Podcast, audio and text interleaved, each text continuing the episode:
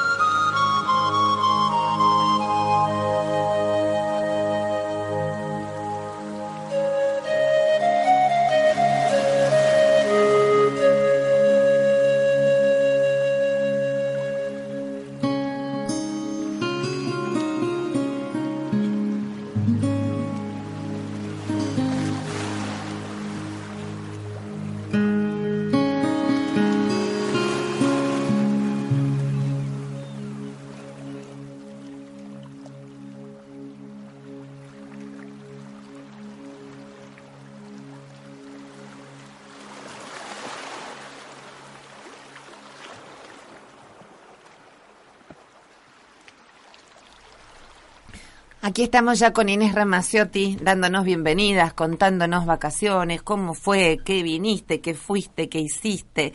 Inés eh, compartiendo ya la mesa de nuestra Radio Galilea para hablar hoy con todos nosotros de qué hacemos cuando envejecen nuestros padres. Bueno, primero te saludo y después introducimos el tema. Bienvenida Inés, gracias por estar nuevamente con nosotros. ¿Qué tal? ¿Cómo les va Eve? Bien, ¿Todo bien? Eh, bueno, disfrutando el retorno.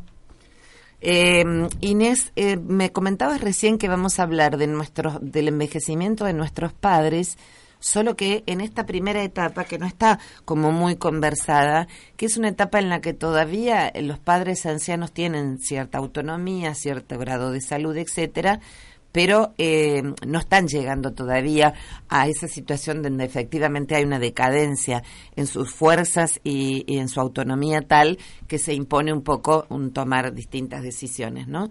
Este, sino en la etapa previa a lo mejor. En el adulto mayor. En el adulto mayor que está solo, por ejemplo, porque ha enviudado o por otras razones, eh, y que plantea, digamos, al resto de la familia, especialmente los hijos, una serie de desafíos, como por ejemplo, cuáles son los las preguntas y los desafíos que se hacen los hijos frente a esta, esta realidad.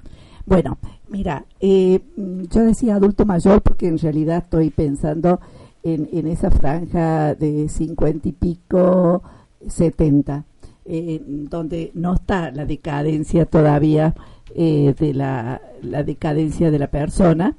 Eh, y sí, sí, sí. Ahí parece, se escucha mejor. Sí, a ver, ahí No, me ahí bueno, ahí.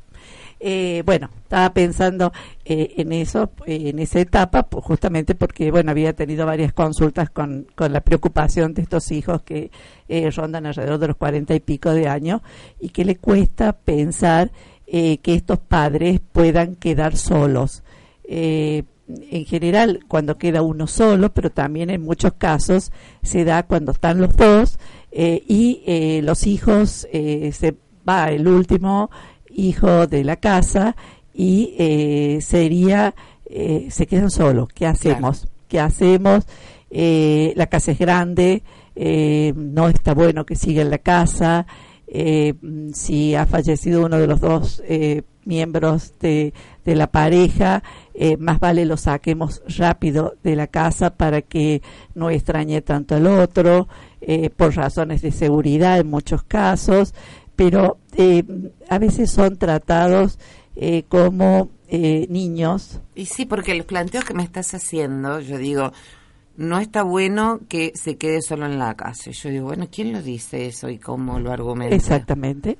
Que la casa es grande. Bueno, ¿qué, qué, problema que la casa... O sea, como en los argumentos que vos has planteado es mucha invasión por parte de... Esa, esa, esa es la idea por lo cual lo traía, porque eh, estas, estos adultos mayores me plantean a mí, no me están escuchando, no me están respetando. Eh, de alguna manera me trasplantaron me trasplantaron en un departamento chico porque seguro, porque no vas a tener que limpiar mucho. Y hay un caso que me llamó la atención eh, muchísimo porque no solo la trasplantaron, digo yo trasplantaron porque tengo la sensación de una planta que la sacas de un lugar y la pones en el otro, sino que la trasplantaron sin ningún mueble que le pertenecía, con todo un mobiliario nuevo porque hay que renovarse, esto es más chico, lo vas a poder manejar mejor, no vas a tener que limpiar tanto. Y esta señora me decía, extraño hasta mis muebles, extraño mis cosas.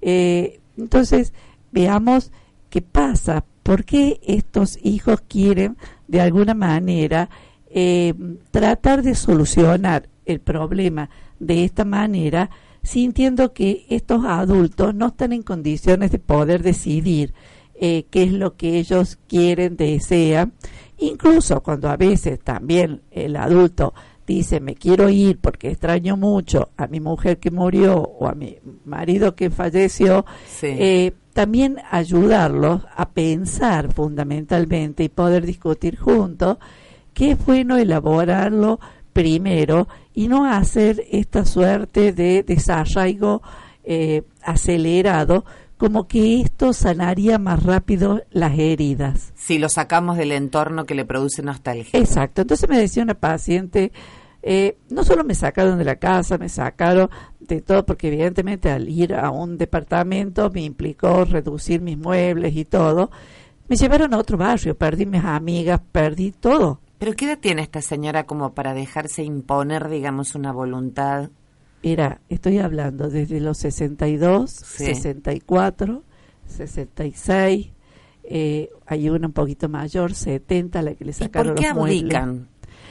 Porque mira, a veces... O sea, ¿por qué se dejan...? Porque eh, eh, si te agarran en un momento de mucha fragilidad... Claro, claro de mucha fragilidad y de pronto tenés varios hijos y todos empieza, pero mamá tenés que entender que esto es lo mejor para vos, eh, o papá vos no te podés manejar solo porque sos eh, grande, que mamá te hacía todo, entonces eh, es como un discurso que va corroyendo, digamos, la, exactamente, las posiciones. Y entonces, en medio de todo lo que significa esta pérdida, evidentemente se dejan manejar pero después entran en fuertes estados depresivos. Claro, Me decía una paciente, me fui de una casa muy grande, pero muy grande porque tenían cuatro hijos, eh, incluso el negocio en la misma casa y demás. estoy en un departamento de un ambiente, eh, un dormitorio. Entonces me dice, no me encuentro, no me encuentro, no tengo espacio para guardar las cosas, entonces conserva algún... ¿No, se buscará adelanto de herencia en esos casos? Mira, podrá haber. Yo no lo he visto ah. como adelanto en estos casos particulares. Porque desde el sentido común uno diría, desde el sentido común, que parece que no es mucho, ¿no? Uno diría, si una persona ha vivido toda una vida en una casa que está llena de recuerdos y qué sé yo, y a menos que entre, digamos, en una depresión, qué sé yo, ustedes dirían patológica, grave, este lo mejor que hay es justamente eh, hacer un duelo, digamos, este, con In situ. Claro. Si mirás la fotito, te encontrás con esto, lo llorás. Y por el otro lado, si una persona ha vivido en una casa muy grande, meterla en un departamento de un ambiente es a todas luces un desafío enorme para una persona joven, mucho más para una persona grande. Bueno, te voy a decir que, por ejemplo, en algún caso que yo he hablado con hijos, eh, me dicen ella lo eligió. Ella ah. lo eligió.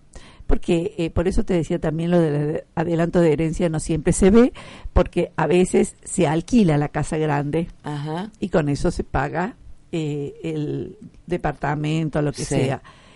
Es que yo creo que en ese momento, cuando se produce ese desarraigo, también hay que ser criterios y decir, mamá, papá, no te puedes meter en un departamento de un dormitorio cuando venís de una casa de cuatro dormitorios, con, eh, donde vos tenías tus plantas y no tenés ni un balcón para poner una planta. Eh, Muchos cambios todos juntos. Todos juntos. Una viudez o una soledad, sí, de golpe también cambiar de familia, cambiar de familia, cambiar de barrio, cambiar de, amigos, de, amigos, ah. del carnicero, el verdulero que te conocía, de todo, es como muy fuerte, muy fuerte. Y también se da eh, esto eh, a veces cuando eh, hay un hijo que queda viviendo con estos padres y de pronto te decides a vivir solo, cuarentón, también se plantea esto. ¿Cómo te vas a ir? ¿Los vas a dejar los viejos ahora solos? Cuando vos viviste ahora. Entonces, eh, inmediatamente se busca estas salidas porque parece que el último que se quedó perdió. le, toca cargar la mochila. le toca vamos, vamos, a una pausita musical y seguimos conversando sobre este tema. ¿Qué hacemos cuando envejecen nuestros padres? Pero en las etapas previas ya a esa ancianidad que va exigiendo intervenciones todavía más lúcidas, ¿no? Por el momento vemos que no hay que hacer tanto, tanto, más bien dejar y favorecer que efectivamente vayan tomando el camino que más alivio y bienestar le genere. Ya volvemos.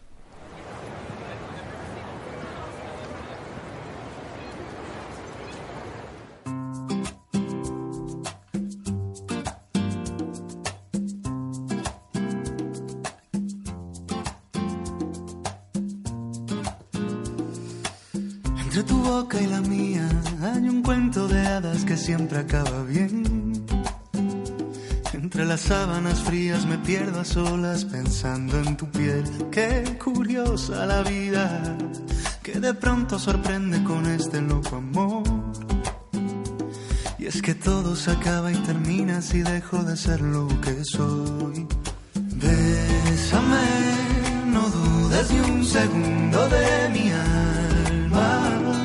Alteras mis sentidos, liberas mis alas.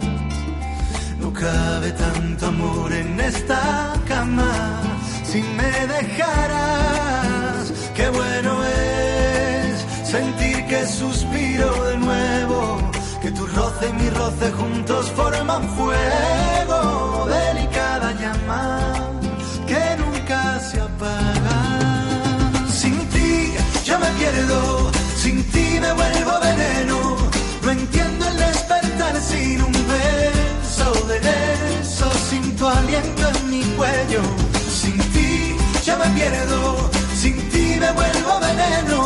No entiendo el despertar sin un beso de eso, sin tu aliento en mi cuello.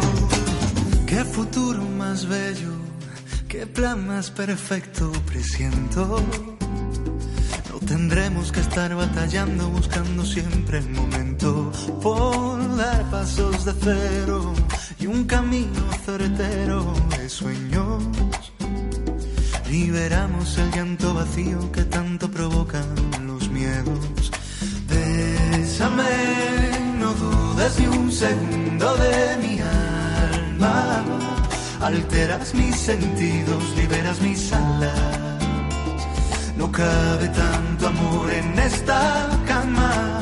Si me dejaras, qué bueno es sentir que suspiro de nuevo. Que tu roce y fuego. Delicada llama que nunca se apaga. Sin ti ya me pierdo, sin ti me vuelvo veneno. No entiendo el despertar sin un beso de eso, sin tu aliento en mi cuello. Sin ti yo me pierdo, sin ti me vuelvo veneno. No entiendo el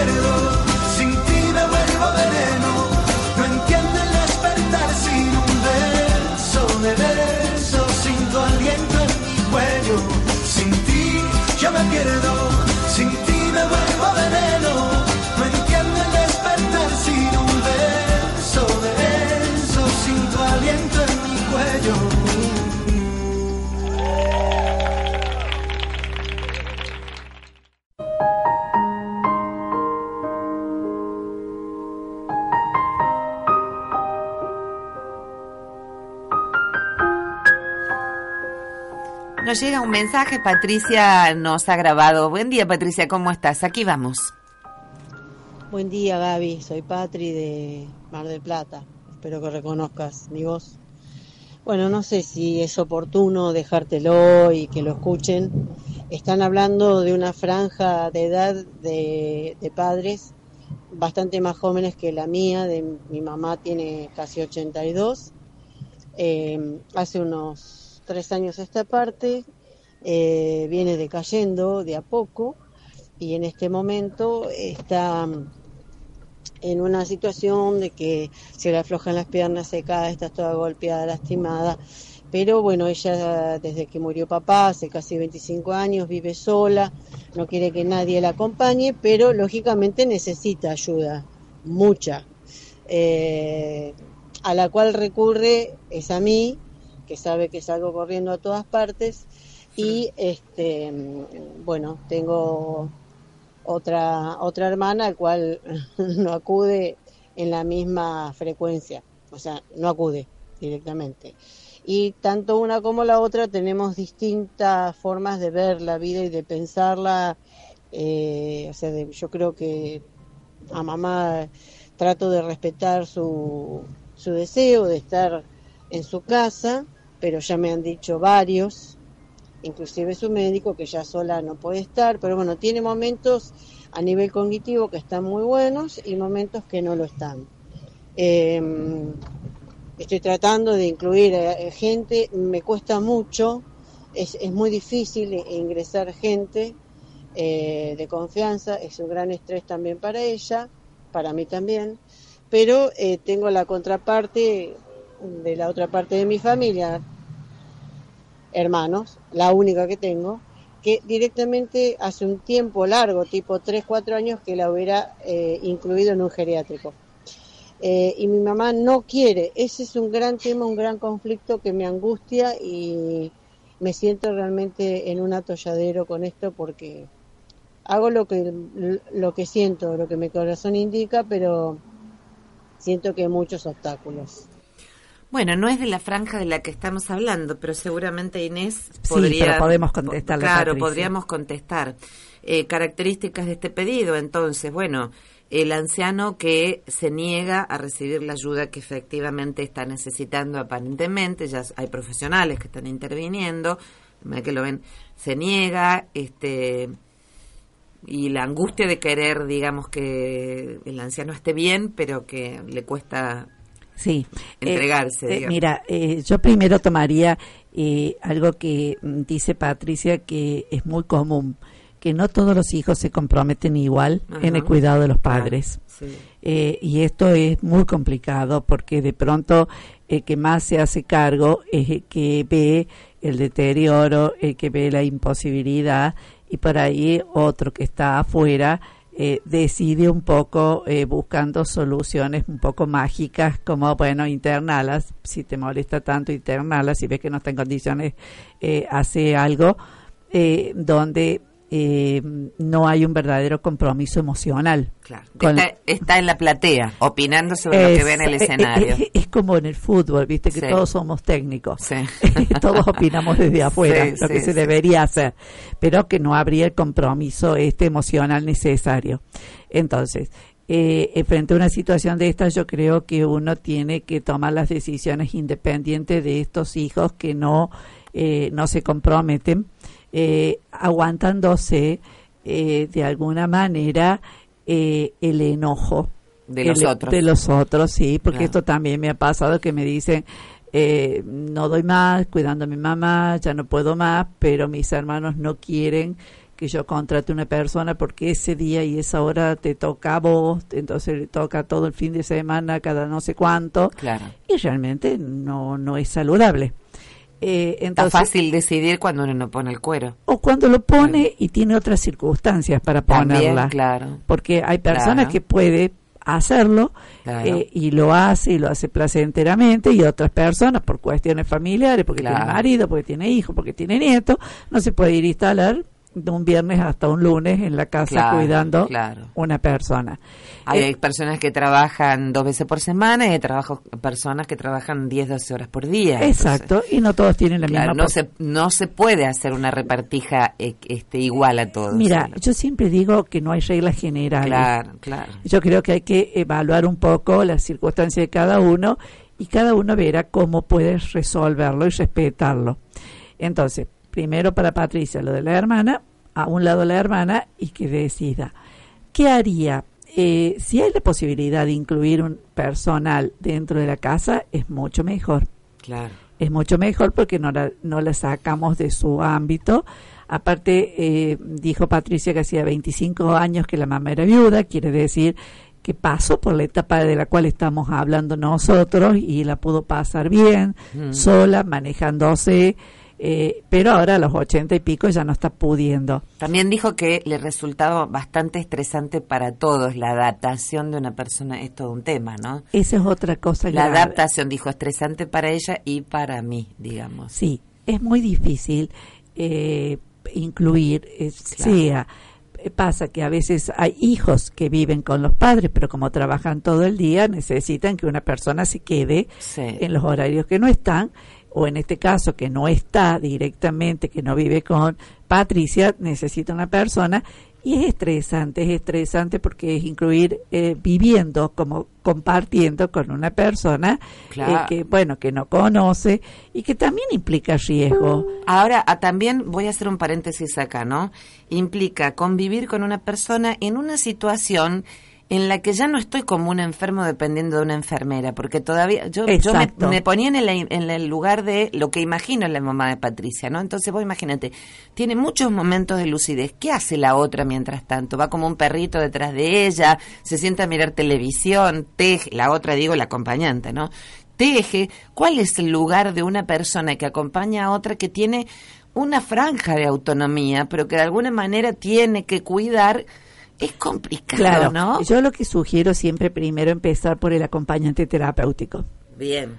El acompañante terapéutico es el que va, está, en, la- en algunos horarios, franjas horarias eh, donde mm, ya se la desayunó o le ayuda en el desayuno Bien. y no se sienta a tejer el acompañante terapéutico, sino que le propone actividades a esta Claro. persona para que mejorarle la calidad de vida. Claro. Entonces, salgamos a caminar, vamos a, en vez de desayunar acá, vamos a tomar cafecito eh, en la otra cuadra.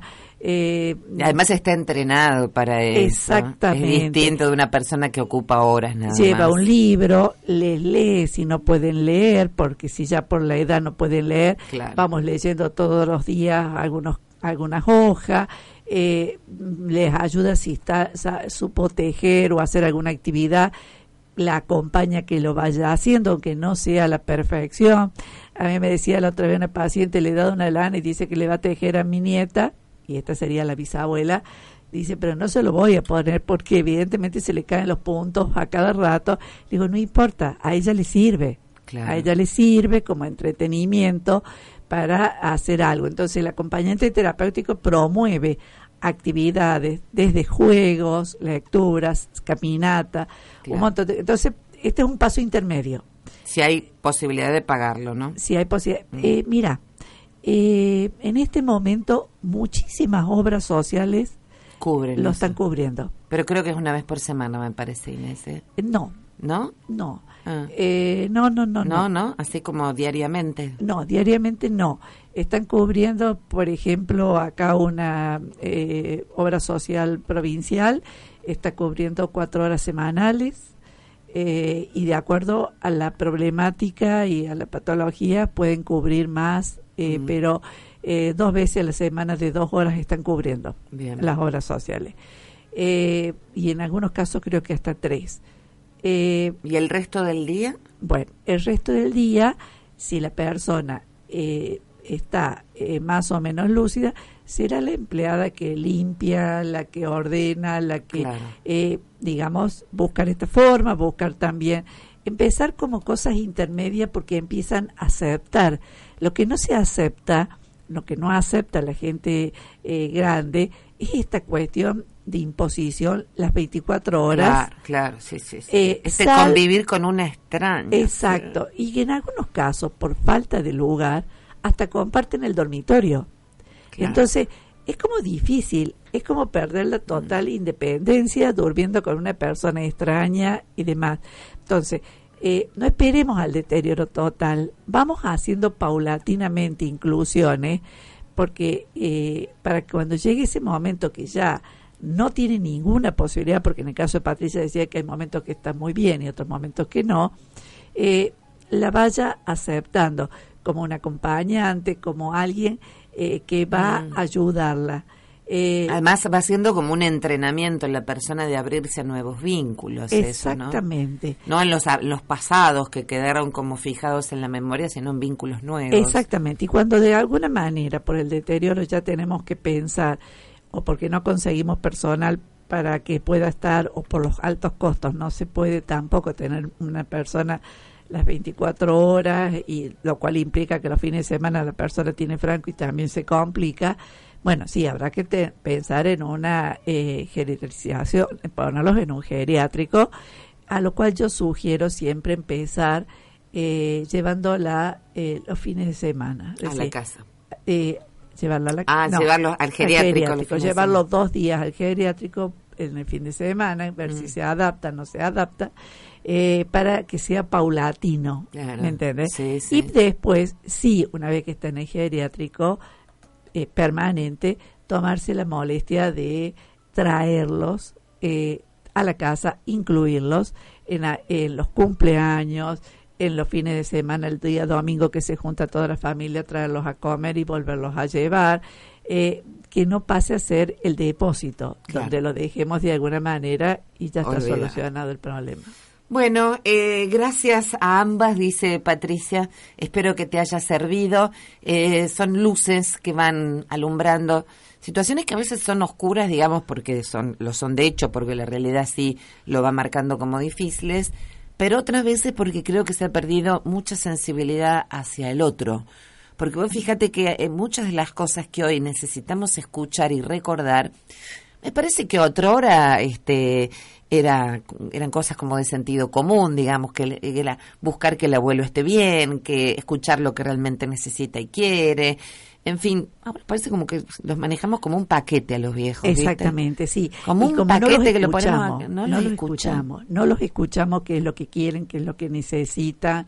eh, ¿Y, qué es- caminos hay para...? Exacto, Claro. pero no los escuchamos, eh, no eh, en la vejez, empezamos a no escucharlos ya en una edad donde eh, la persona adulta, por, por sus actividades y demás, logra puestos importantes, actividades importantes y se sienten, como te decía hace un rato, poseedores de la verdad. Claro. Entonces sienten que mamá no está en condiciones de hacer Sí, esto. son esas creencias que con, como dogmas ahí bajan, A ver, pasan a la acción. Mamá no está en condiciones de manejar la plata. Yo le manejo. A ver, si mamá no está en condiciones y le vamos a ir a pagar los impuestos, las cosas para que no se atrase o porque pierde algún papel que es normal, Sí. los perdemos todos porque Sí. evidentemente eh, la, uno no tiene con la edad toda la memoria que podía tener, los jóvenes también pierden. Eh, pero seamos respetuosos y nos sentemos y digamos, mira mamá, te pagué esto, esto, esto, para que no sienta que pasó a ser de golpe y porrazo ese Una incapacidad mental. Con una incapacidad que no puede ni siquiera registrar, que dicen por ahí, me dicen en el consultorio, yo no sé si tengo plata o no si me queda plata de la jubilación o no, porque la manejan mis hijos. Y esto es doloroso. Claro, y es bueno. Una falta de respeto. Es una falta de respeto. Claro. Entonces, es bueno de decir, mira, pagué esto, te queda esto, quédate tranquila, llegas hasta fin de mes, o no, o cuídate en esto. Eh, estas cosas que se van dando en estos adultos mayores como para que no pierdan más funciones. Porque en la medida que los invalidamos, van perdiendo. Si nosotros les enseñamos a ir a, a, al Rapipago a pagar, esta persona se siente útil. Claro. Eh, si le enseñamos eh, a usar un cajero, también porque hay gente que está en condiciones, pero no se la dan a la oportunidad para que para que lo haga. No, porque la van a saltar, porque esto. acompáñenlo y que entre solo y que saque la plata y, después lo acompañamos. Claro, cómo nos cuesta conservar la dignidad del otro también, ¿no? Bueno, Inés, creo que es un tema como para seguir charlando. Creo que tenemos pautado otro para la próxima vez, pero es rico, importante el tema. Eh, y también tenemos que hablar la otra lado, cómo nos preparamos los adultos mayores para esa etapa.